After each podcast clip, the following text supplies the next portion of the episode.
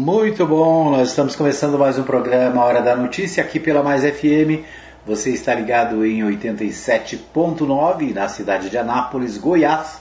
Você também ouve nosso programa no nosso site, www.fmmais.com.br. Você tem a opção do aplicativo da Mais FM e você tem também a, a opção do Radiosnet, outro aplicativo muito bom. E você tem ainda a nossa live no Facebook. Além disso, você tem o nosso podcast, né? Você ouviu aí a, na abertura, né? O nossa, o nosso, a nossa produtora de podcasts, a Pod Mais, né? Estamos lançando aí mais um é, produto da Mais FM para você né, fazer o seu podcast e ser ouvido em qualquer lugar do mundo. Você pode ouvir o nosso programa no podcast Rádio Mais FM. Você encontra no Spotify e vários outros aplicativos de podcast. Ok? Por falar nisso, eu quero convidar você a participar comigo na quinta-feira, dia 2 de dezembro, né? Não nessa quinta, não amanhã, mas na próxima quinta-feira, 2 de dezembro, nós vamos fazer uma live especial às 10 da manhã para falar sobre como você pode ter o seu programa de rádio. Né? Você gosta de rádio? Gostaria de fazer? Né? Já sonhou em ter um programa de rádio? Como é que você pode fazer isso? Né? Então, sete passos para você ter o seu programa de rádio. É isso aí. Nosso, a nossa live especial será no dia 2 às 10 da manhã. Né? Vamos trazer aí esse tema. Né? Aí você pode acompanhar na nossa live no Facebook também na Web Rádio Mais Gospel, tá bom? É isso aí, hoje, dia 24 de novembro de 2021, a gente começa o nosso programa destacando o esporte. E eu começo com o Brasileirão. Vamos a São Paulo, deixa eu ver se eu acho aqui Humberto Ferretti, é, direto de São Paulo. Deixa eu ver aqui. Isso, o, o direto de São Paulo, Humberto Ferretti, fala sobre o Brasileirão. Vamos ouvi-lo.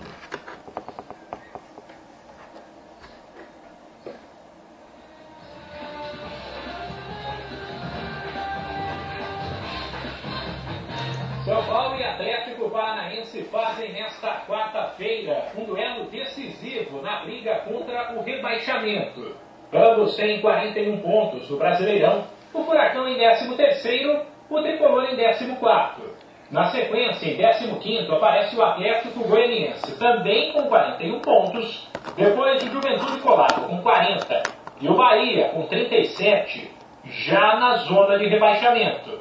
Nesta terça, Atlético Goianiense e Juventude se enfrentaram e o vencedor poderia ultrapassar São Paulo e Atlético Paranaense.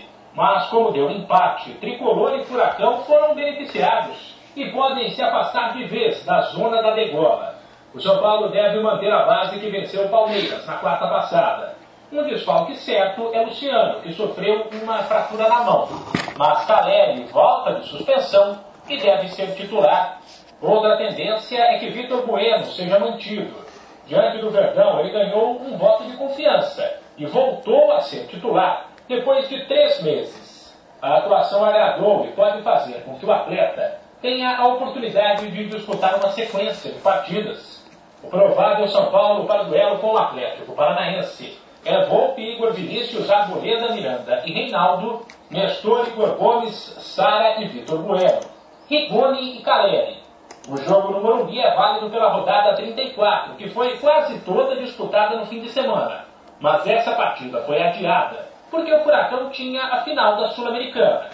A bola começa a rolar às nove e meia da noite, no horário de Brasília. De São Paulo, Humberto Ferretti. Muito bem, nós ouvimos aí de São Paulo, né, direto de São Paulo, Humberto Ferretti, ele sempre traz para nós as principais informações do esporte aqui no Bola na Rede. É, ainda sobre o Brasileirão, né, a gente destaca o seguinte: como ficou a briga pelo título após os jogos de Galo e Flamengo ontem? Né? Ontem teve é, jogos entre Atlético Mineiro e Palmeiras, ficou no 2 a 2 né? Então o, o Atlético Mineiro deu uma vacilada aí, né? E acabou cedendo o empate ao time praticamente reserva do Palmeiras, já que o time principal está sendo preservado para decisão da Libertadores no final de semana, né? O Flamengo também ficou na igualdade contra o Grêmio. O Flamengo também deixou passar a oportunidade de vencer o Grêmio, né? O Grêmio que está lá na, na zona de rebaixamento. E com isso né, a diferença entre de pontos, deixa eu só reabrir aqui meu aplicativo, a diferença de pontos entre Flamengo e, e Atlético Mineiro continua 8 pontos, né? O Atlético tem 75 e o Flamengo tem 5, 67. Então 7567. O Palmeiras vem em terceiro lugar com 59, o Corinthians é o quarto com 53. O quinto é o Fortaleza, tem 52. O Red Bull Bragantino tem 52 também, é o sexto. Então, estes os seis primeiros do Brasileirão Série A. Certo? Então é isso. Né? O Atlético continua com grandes chances, aliás, 99,9% de chance de se tornar campeão. Faltam 12 pontos para serem disputados, né? portanto, quatro partidas para terminar o campeonato. O Atlético, se vencer as próximas duas, já será campeão. Ele precisa de mais quatro pontos para é, vencer e ser campeão. Né? O Flamengo já precisa, além de ter de vencer quase todas, né? teria que torcer por um desastre do Atlético Mineiro que parece bastante difícil, né? Então, tem muita gente, tem muito flamenguista aí torcendo ainda, achando que tem chance, que tem, é, que pode ser, né? Matematicamente sim, mas muito provavelmente o Atlético Mineiro consegue é, confirmar, né, o campeonato de 2021. É isso aí, um abraço para os meus amigos atleticanos. Ontem encontrei, foi ontem, é, acho que foi anteontem, né? Encontrei o Clodoveu Reis, nosso amigo Clodoveu, ex-secretário de obras da Prefeitura de Anápolis, ex-vereador aqui na Anápolis, meu amigo de muitos anos, né? Fui assessor dele na Câmara em 1989. Faz tempo, né?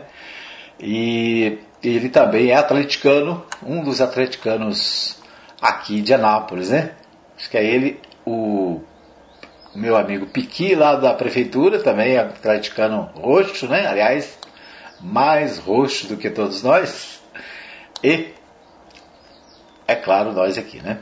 Muito bem, esses os destaques do nosso Bola na Rede dentro do Hora da Notícia. A gente vai agora para os principais destaques nacionais, as principais informações que estão nos principais sites de notícias do país. A gente começa pelo portal G1. Comissão de Constituição e Justiça da Câmara dá aval à proposta que revoga a PEC da Bengala. PEC da Bengala estabelece a aposentadoria compulsória de ministros de tribunais superiores e do Tribunal de Contas da União, TCU, aos 75 anos de idade. A proposta que está em andamento reduz para 70 anos.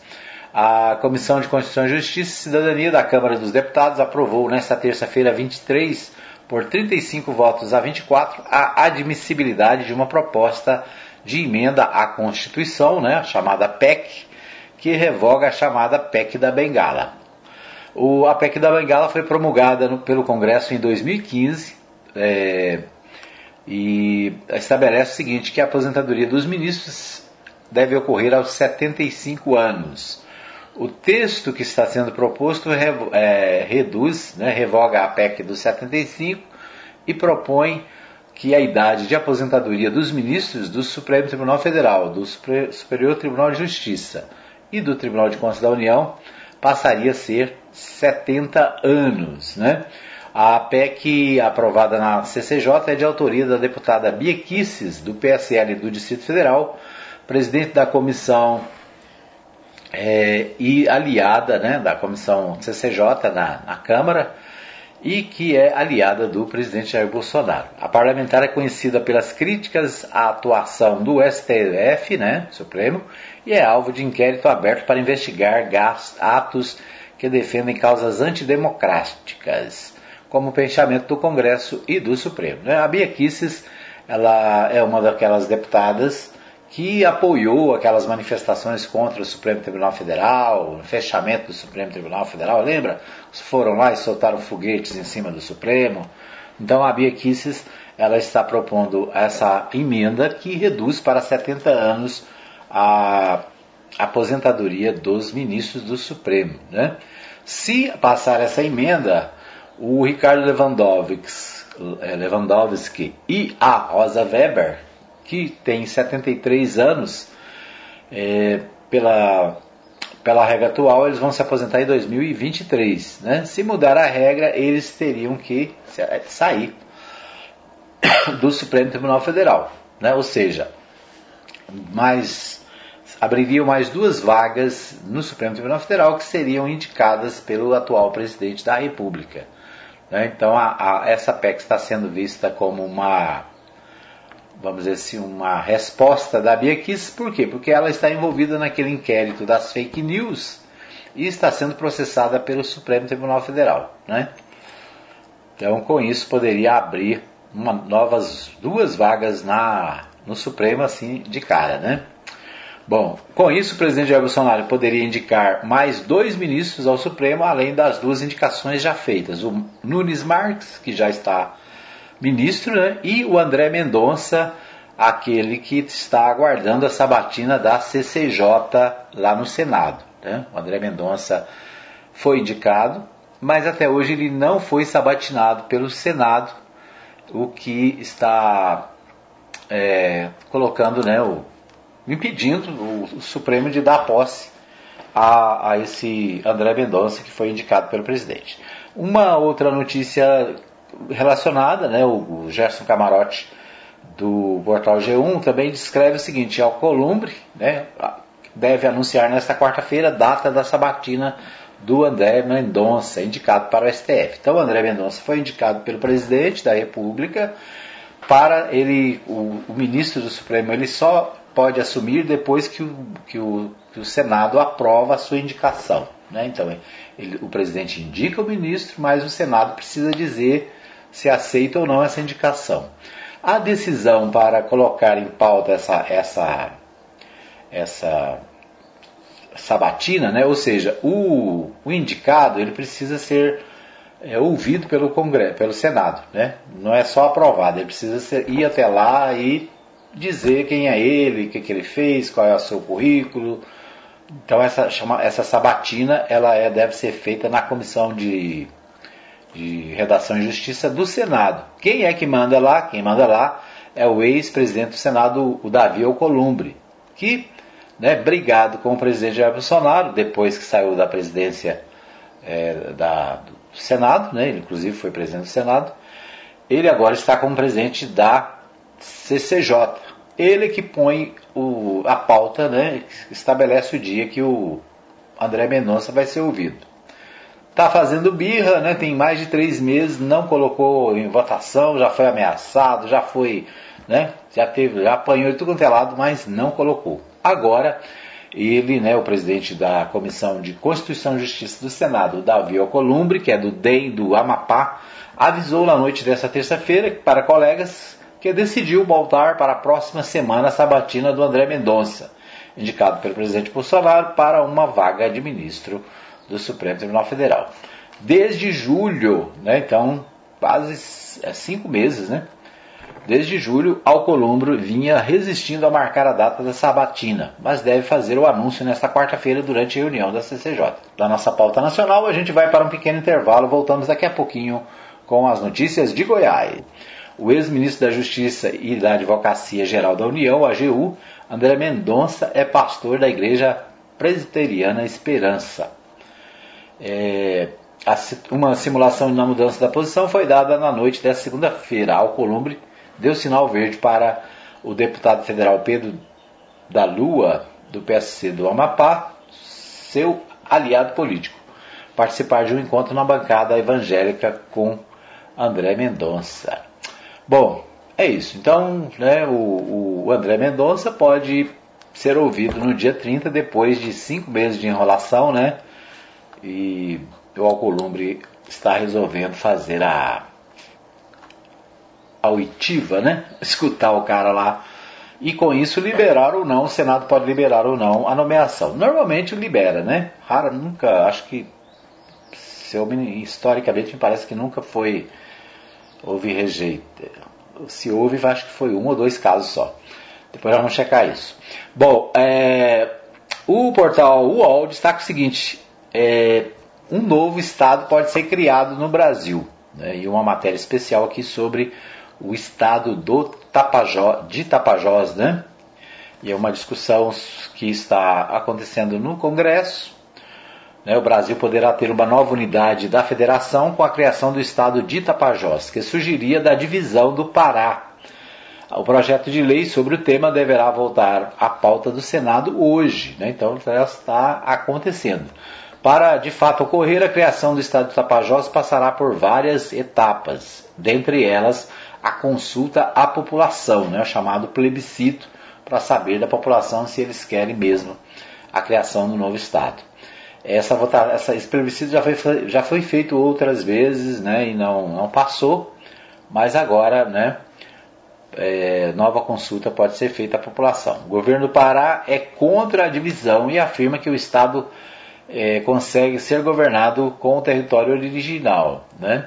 A divisão do Pará é um tema polêmico que vem sendo discutido desde os anos 90. Em 2011 ocorreu o plebiscito, tá vendo? Como eu disse, em 2011 ocorreu o plebiscito para consultar se a população era favorável à divisão do estado em três. Na verdade, era o Pará, Tapajós e Carajás. Né? Seriam criados mais dois estados.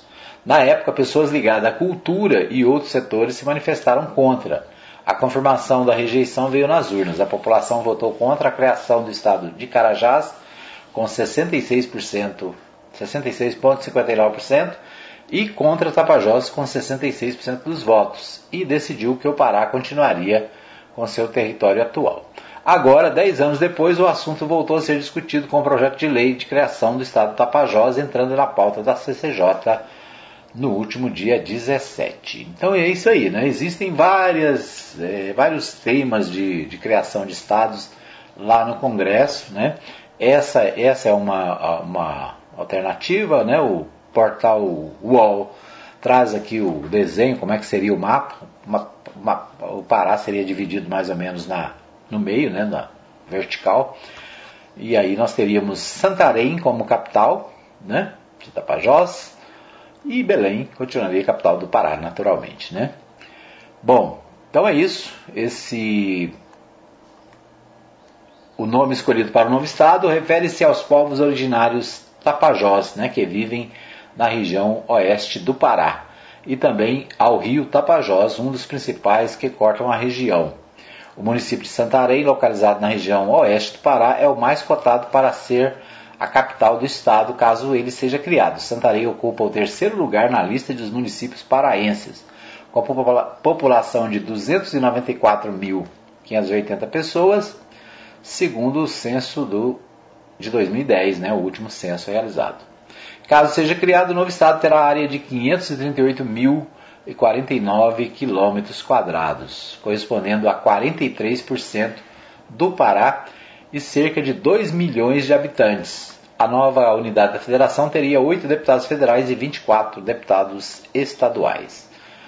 Então é isso, né?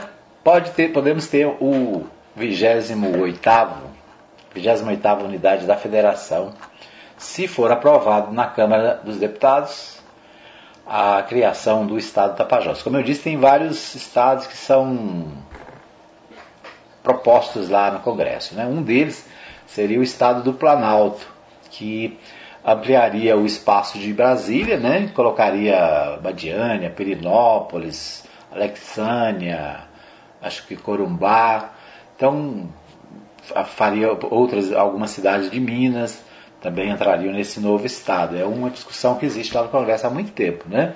Um estado do Planalto, acho que o nome é esse. Um outro estado que é discutido é o estado do Triângulo. Seria criado dividindo Minas Gerais, né? E pegaria ali o Triângulo Mineiro, é onde está Uberlândia, Uberaba, Araguari, né? E várias outras cidades do estado de Minas Gerais ali. Então é isso. Vamos ver o que temos mais aqui. Não é isso, né? Auxílio Brasil deixa fora pelo menos 558 mil, mil famílias que vivem na miséria. Outro levantamento aqui, o Auxílio Brasil, ex-Bolsa Família, começou a ser pago na semana passada a 14 milhões e meio de famílias. O total dos benefícios não é suficiente para atender nem as famílias da extrema, em extrema pobreza é, renda individual de até 89 reais por mês. Imagine, quem ganha menos de 89 reais por mês é considerado extrema, extrema pobreza, né? Levantamentos feitos dizem que 558 mil famílias em estado de ampla pobreza, né? extrema pobreza, pobreza, estão ficando de fora do benefício. Né? O governo acabou com o Bolsa Família, que já existia há 18 anos, criou esse novo benefício, mas está é, com dificuldades para pagar, né? e falta recursos, e aí vem a história da, da PEC do precatório, que é para tentar ter recursos para o pagamento. É isso. Esses os destaques do nosso, do nosso Agora você pode fazer o seu podcast e ser ouvido no mundo inteiro. Seu sermão, sua música ou a sua opinião. Sua empresa na mão de todos e em todo lugar.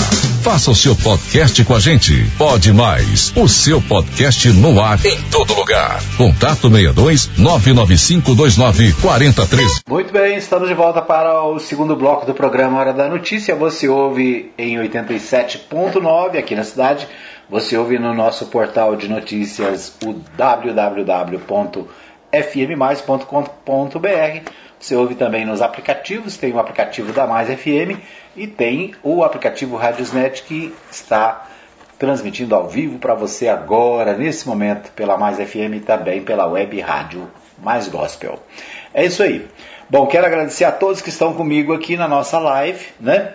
É, a Maristela Rodrigues, a doutora Maristela Rodrigues, está sempre acompanhando a gente. Obrigado, desejando um bom dia a todos. Meu amigo Vando Correia, de Ouro Verde, também conectado. Obrigado ao, ao Vando Correia, né, nosso companheiro, nosso amigo de muitos anos, está sempre conectado aí, né, fazendo parte também do, do nosso grupo no WhatsApp, né, está sempre informando e trazendo, não só ouvindo, mas trazendo informações. Né. abraço para todo o pessoal de Ouro Verde especialmente para o Vando Correia e toda a família. O Ronaldo Leite também está assistindo a gente na Vila, na Vila Formosa, né? Parabéns, obrigado pelo carinho da, da audiência. A Maria Nova Silva está conectada desejando bom dia a todos sobre a proteção do nosso Deus. O meu amigo Rui Gratão, em São Paulo, na Americana, São Paulo, acompanhando o programa. Um abraço para o Rui Gratão, está sempre ligado também aqui na Hora da Notícia. A Dona Maria Celina, minha mãe, lá na Vila Goiás, também conectada, né?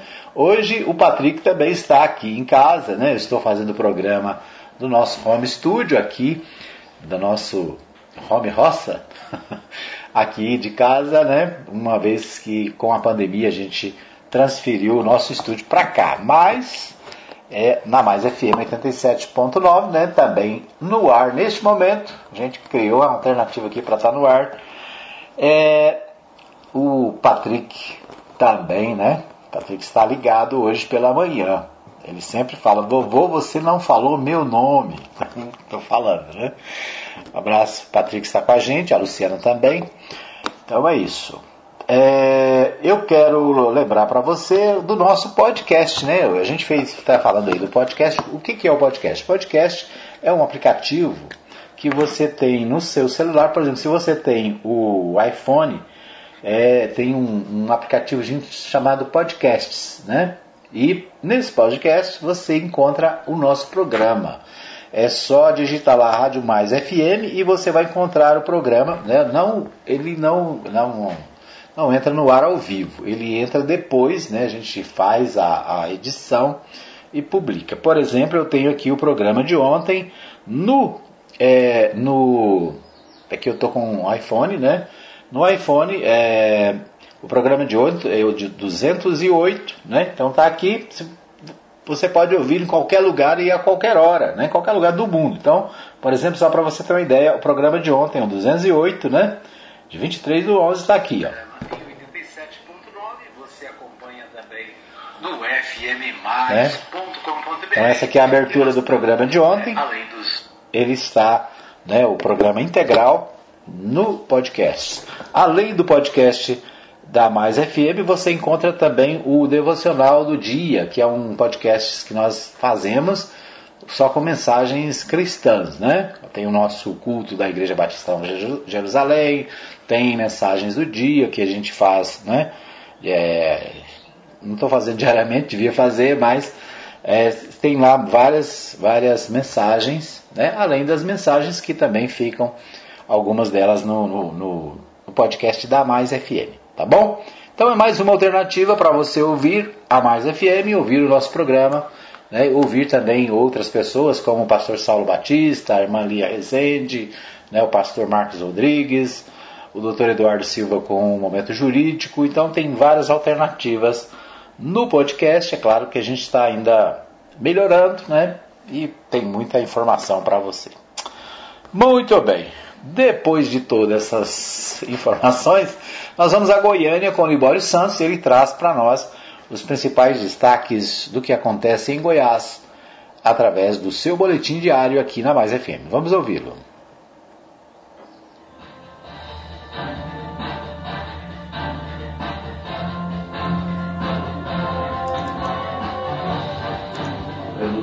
Oferta de fertilizantes e elevação de preços preocupa agricultores. Deputados lutam pela recriação do Ministério do Trabalho. Crescem as vendas de piqui, fruto típico do Cerrado. Eu sou Libório Santos, hoje é dia 24 de novembro, quarta-feira, e esses são os nossos destaques. A Associação Brasileira de Produtores de Soja, ProSoja, afirmou que a iniciativa da União Europeia de tentar proibir a entrada de produtos agropecuários sob a alegação de que é preciso conter o desmatamento é protecionismo comercial disfarçado de preocupação ambiental. Ao Parlamento do Bloco, os europeus apresentaram um projeto de lei com uma lista de commodities que poderão ser impedidas de entrar na região, dentre elas a maioria produzida pelo Brasil, como soja, café, carne bovina e cacau. O Brasil está enfrentando problemas com fertilizantes, problema esse que já surgiu no plantio da soja para se agravar para o plantio da safrinha de milho. Além do produto ter mais do que dobrado de preços em um ano agora e sem falta devido a alguns problemas. Leonardo Machado é coordenador institucional do IFAG, Instituto para o Fortalecimento da Agropecuária de Goiás. Ele analisa esse problema e destaca a dependência do Brasil na importação da matéria-prima para os fertilizantes. O Brasil ele é muito dependente das importações de fertilizantes, né? mais de 80%, principalmente de, de fósforo e potássio, que são nutrientes essenciais para a nossa produção. Então a gente depende de, das, das importações da Rússia, de alguns países asiáticos, da própria China. Então tudo isso, é, é, frente todo o contexto pós-pandemia, né, de uma dificuldade de transporte, uma crise energética, faz com que a gente possa ter uma maior dificuldade de obter esses fertilizantes importados para a nossa utilização da agricultura aqui. Isso chega a ameaçar a produção agrícola do Brasil? É a principal base da economia? Sim, porque acaba você tendo um problema, afeta a produtividade, né? Se a gente não conseguir utilizar determinados tipos de produtos, consequentemente a produtividade vai ser, vai ser ameaçada. Você já ouviu falar em piqui? Não? Então você não é goiano nem mora pelas bandas do Cerrado. A famosa galinhada com pequi é conhecida mundialmente. A venda de pequi na Seasa em Goiânia entre janeiro e outubro de 2021 atingiu um montante de 3.756 toneladas. O número representa um aumento de 66,7% em relação ao mesmo período do ano passado. A maior parte da comercialização na central de abastecimento de Goiânia nesse período veio do Tocantins, com 52,9% do total. Produzidos aqui em Goiás corresponde a 17%. Aliás, a SEAS está realizando a festa do Piqui. A Polícia Civil acredita que houve tentativa de roubo do corpo de um necrotério em Goiânia. No entanto, por motivos desconhecidos, o responsável pelo crime desistiu do ato. Em seguida, abandonou o corpo nos fundos da unidade pronto atendimento. A polícia quer saber o porquê de se roubar o corpo. E em Aparecida de Goiânia foi encontrado um caixão abandonado num lote baldio. A diretora-geral adjunta de acesso a medicamentos e produtos farmacêuticos da Organização Mundial de Saúde, Mariana Simão, afirmou que o mundo está entrando na quarta onda da pandemia da Covid-19. A declaração foi dada durante a conferência de abertura de um evento organizado pela Associação Brasileira de Saúde Coletiva. Alguns países da Europa, onde o problema se agravou, estão adotando lockdown para pessoas não vacinadas. Pela Série A do Campeonato Brasileiro, o Atlético Goianiense apenas empatou em 1 a 1 com o Juventude e cresce o risco de rebaixamento. O Comando-Geral da Polícia Militar determinou que haja um monitoramento quanto a possíveis mobilizações de assentamentos da cidade de Goiás que são coordenados pelo MST. A medida provocou polêmica.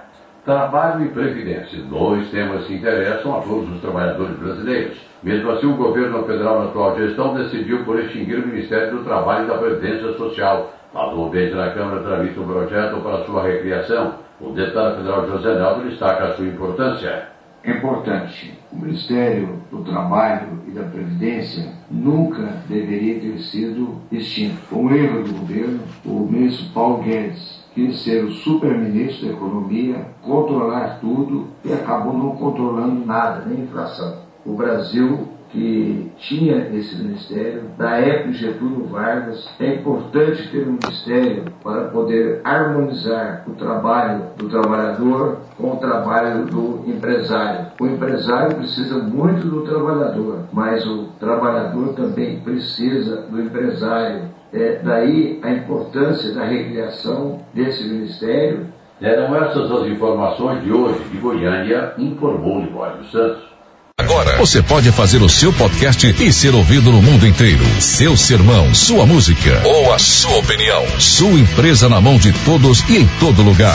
Faça o seu podcast com a gente. Pode mais. O seu podcast no ar em todo lugar. Contato 62 995 29 4013. Muito bem, nós estamos de volta agora para o terceiro bloco do programa, né? Você viu aí que logo depois do Libório Santos, né? O, a a abertura aí me atropelou de novo.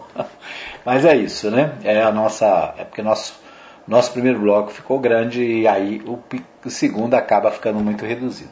Mas a gente vai destacar aqui, nós vamos destacar os principais jornais de Goiás.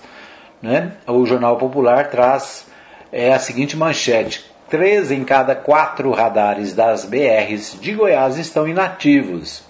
Estradas federais sem concessão tiveram apenas 25,4% dos equipamentos de fiscalização instalados desde 2019, enquanto previ eram previstos 236 aparelhos. Né? Então, três em cada quatro radares das BRs, né? BR são as estradas federais de Goiás, estão inativos. Difícil é você saber qual que está inativo. Né? Então, quem está na estrada é, tem radar, hum, tem que obedecer à velocidade é, máxima permitida. Né? Aliás, com radar ou sem radar, o ideal é, é que o motorista respeite né, os limites de velocidade. É claro que no lugar que tem radar diminui bastante, né? Lugares que é 40, 80, 60. Então tem que olhar. O fato é que vários estão desligados, inativos, mas é fundamental ter cuidado. Ainda no Jornal Popular, destaque para a coluna Giro. Luiz do Carmo diz que sai do MDB até 15 de dezembro. Né, o, Luiz, o senador Luiz Carlos do Carmo confirma sua desfiliação do MDB, que é uma questão de tempo, será oficializada em 15 de dezembro no máximo. Ele é pré-candidato à reeleição. Né? O, o Luiz do Carmo, senador por Goiás, né? que acompanha nessa mudança aí, o, o MDB resolveu apoiar o Ronaldo Caiado, né? O Daniel Vilela deve ser o candidato a vice do Ronaldo Caiado. E só que isso não deixou todo mundo contente, né? Então alguns estão saindo, alguns estão procurando novas alternativas. E o Luiz do Carmo está marcando aí a sua saída. Por falar em saída do MDB, né, o, o Diário da Manhã destaca é, Aparecida de Goiânia despenca no ranking dos municípios. Aqui no Diário da Manhã também, Luiz do Carmo deixa a MDB para buscar novo mandato. Também a mesma mesmo assunto, né? Nos últimos dias, divulgação de dois rankings que medem a excelência da gestão municipal mexeu com o humor do, do prefeito de Aparecida de Goiânia, cidade e região metropolitana, Gustavo Mendanha, atualmente sem partido. O primeiro deles foi o índice Firjan, de Gestão Fiscal divulgado pela Federação das Indústrias do Rio de Janeiro. É, apontou Aparecida de uma, uma, queda expressiva de Aparecida né, nos indicadores do município. Na verdade, né, é, houve uma queda aqui nesses rankings de avaliação E, né, como o Gustavo Mendanha saiu do MDB, está buscando outra alternativa, né, começam a bater na, no cidadão, né. É isso. Mas o fato é que o Gustavo Mendanha é pré-candidato a governador do estado de Goiás, vai disputar na oposição, possivelmente pelo PSDB, né? Conversas estão adiantadas aí e ele pode ser candidato pelo PSDB. O José Nelto, que nós ouvimos no, no, no noticiário né, do Libório falando sobre é, economia né, e Ministério do Trabalho, ele está trabalhando para ter palanque em Goiás, nos 246 municípios, para o ex-juiz Sérgio Moro. Né? Então, a filiação do ex-juiz ao Podemos, né? E o Podemos aqui de Goiás, liderado pelo José Neto, quer palanque para o ex-juiz em todas as cidades de Goiás, né? Vamos ver se consegue, né?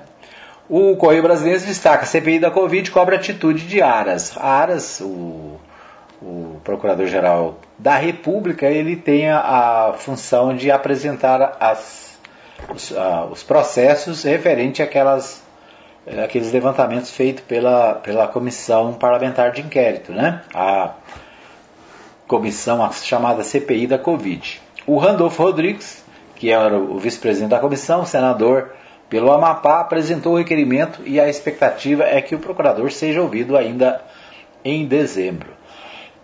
Então, 26 dias após entregar o relatório final da CPI da Covid ao Procurador-Geral Augusto Aras, os senadores querem saber o que ele fez a respeito das acusações presentes no documento. A Comissão de Direitos Humanos da Casa aprovou ontem requerimento para que seja ouvido o PGR, né? O Procurador-Geral da República vai ser chamado para ser ouvido para dizer por que, que não fez o que que fez, né? Em relação ao relatório da CPI, né? Muito bem, então esses os destaques aqui da nossa região. Quero abraçar aqui o meu amigo Adair Jardim Montel, que está desejando aqui né, um bom dia e tudo bem para todos nós. É isso aí. Ok. Bom, aqui as notícias, vamos ver as notícias da cidade, né, os principais destaques de Anápolis nos portais de notícias da cidade. A gente começa pelo portal Contexto. Polícia e Vigilância Sanitária apreende mercadoria vencida em comércio de Anápolis. A segunda Delegacia Distrital de Polícia de Anápolis, em conjunto com a Vigilância Sanitária, realizou uma ação em estabelecimento comercial investigado pela prática de crime contra relações de consumo. Na ocasião, foi apurado que o estabelecimento continuava a expor à venda produtos vencidos, que foram imediatamente apreendidos. Na oportunidade, os fatos iniciaram após, a, iniciaram após autuação em flagrante da dona do estabelecimento comercial por injúria racial. Né? Então, a dona do estabelecimento né, fez lá um comentário racista, foi processada, foi levada à delegacia, né, não sei o que, e agora a, a vigilância sanitária e também é, a delegacia de polícia está verificando o seu comércio estranho, né? Porque uma coisa não tem nada a ver com a outra. Né? Uma coisa é a injúria racial, que tem processo, tem acompanhamento, outra coisa é esses grupos irem fazer investigação na empresa. Não estou justificando que a, o, estabelecimento dela, não sei se é o mercado, acho que é o mercado, né? Está vendendo produtos vencidos. Mas é uma, são coisas distintas, né? E na matéria aqui, pelo menos, dá a impressão que é uma, uma reação, né? Ah, teve lá o, o, a manifestação e agora nós vamos lá e vamos fiscalizar e vamos né, escarafunchar a vida da pessoa. O que é preciso é que o PROCON, né, o PROCON é que é a, a instituição responsável por esse tipo de fiscalização. O PROCON precisa fiscalizar melhor os supermercados e os estabelecimentos comerciais e coibir a venda de produtos vencidos, né? E o consumidor também precisa tomar os seus cuidados, né? A gente entra no supermercado, eu pelo menos não fico olhando data de vencimento. Por quê? Porque né, a gente confia na, na, na empresa, né? Mas o que a gente vê com essa matéria é que o consumidor também precisa é, verificar, né? É um absurdo, porque quem tem que verificar é primeiro o proprietário do estabelecimento, né? E segundo, o PROCON. Mas acaba sobrando também para o consumidor, né? Então tá aí. Bom, tema do Enem, certidão de nascimento garante nome, sobrenome e cidadania. Então, o portal Contexto falando do tema do Enem, o Enem que deu muita confusão, né? Muito disse-me disse, e no fim acabou acontecendo, né? O Enem, na sua redação, tratou da questão eh, das pessoas sem certidão de nascimento. Por incrível que pareça, né? Em pleno século XX, para você talvez que está me ouvindo, fala assim, não, mas isso é, é um assunto é, é lógico, né? Todo mundo nasce, vai lá, faz certidão de nascimento, tem seus documentos, mas na prática, milhares de pessoas no Brasil não têm certidão de nascimento, pessoas idosas. Né? Às vezes, na hora de fazer a aposentadoria, de buscar o benefício da Previdência, ela não tem certidão de nascimento, não tem identidade, não tem CPF, não tem nada. É como se a pessoa não existisse. Então, esse foi o tema da redação. Né? E eu achei interessante esse, essa, essa coisa porque eu ouvi há poucos dias um podcast do G1, né? o, o, o assunto do podcast, sobre esse tema, né? pessoas que não têm é, certidão de nascimento. E às vezes a gente pensa, ah, é lá na roça, é lá no, no, no interiorzão. Não, no Rio de Janeiro, em São Paulo, em grandes cidades, milhares de pessoas estão, não têm documento, né? nascem não a família às vezes é, é numa situação tão difícil que sequer tem é, a, a, disposição e atitude de registrar os filhos. Né? Então, às vezes o jovem está com 17 anos não tem certidão de nascimento. O outro está com 60, 70, não tem, não tem como se aposentar. Então é isso. Né? Uma, esse é o tema da, do Enem trazido aqui pelo portal Contexto, né? E precisam que os prefeitos, as autoridades verifiquem nas suas cidades, né? Qual é a realidade de Anápolis, por exemplo? Qual é a, a realidade de Ouro Verde, Vando Correia, né? Qual que é a, a realidade americana de São Paulo? Será que existem muitas pessoas nessa situação de marginalidade, né? Porque isso não tem direito a nada, né? Tem como fazer nada na vida. O Portal 6 destaca o seguinte: estudo revela quais são as seis cidades mais competitivas de Goiás e por que elas entraram no ranking. Né? Então, a, o Portal 6 também destacando aqui as cidades goianas que aparecem é, nessa, nessa pesquisa de competitividade. Né? Goiânia é a cidade mais competitiva do Centro-Oeste. O levantamento é do Centro de Liderança Pública, CPL, CLP, que publicou a segunda edição do ranking de competitividade dos municípios 2021. Isso significa que a capital de Goiás é o lugar em que melhor atende às necessidades da população, promovendo o bem-estar social e gerando um ambiente favorável para os negócios.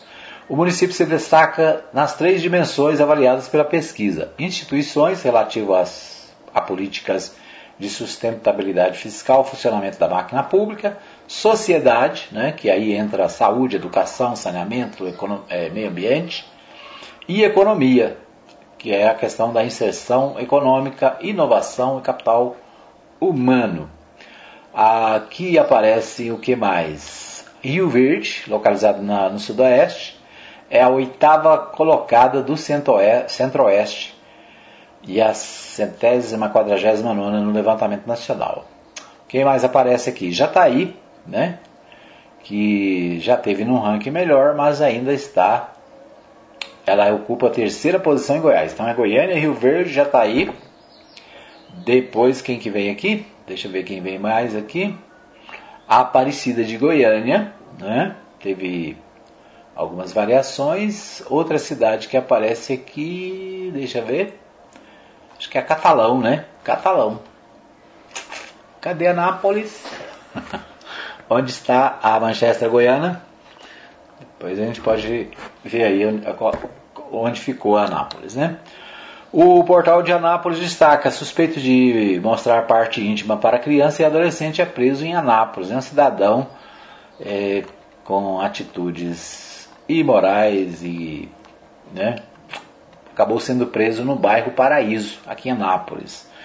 É um cidadão de 42 anos suspeito é, dessas atitudes, foi preso em Anápolis. De acordo com a Polícia Militar, ele foi detido na tarde dessa segunda-feira após denúncia de uma, das, de uma menina, né?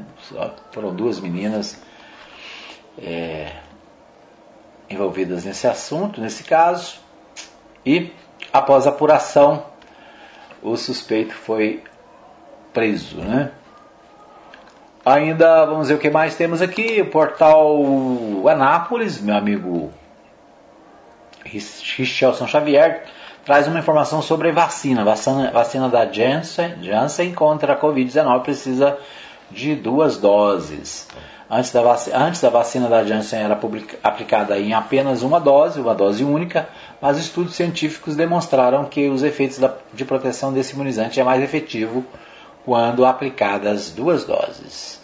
Né? Então, o portal Anápolis trazendo essa informação, né?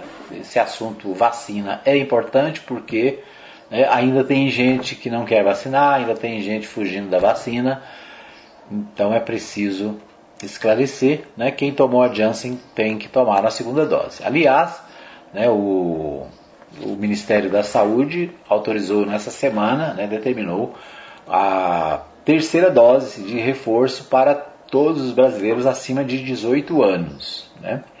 Por enquanto, está sendo feita a aplicação aos maiores de 60 anos. Né? Então, se você tomou a segunda dose, eu tenho que verificar ali a data né, da minha segunda dose. É, você precisa verificar se já é possível, já pode tomar a terceira dose, né, uma dose de reforço da vacina para evitar a Covid-19. Né? Nós falamos aqui ontem sobre a situação do Covid-19 no Brasil, já reduziu muito, né?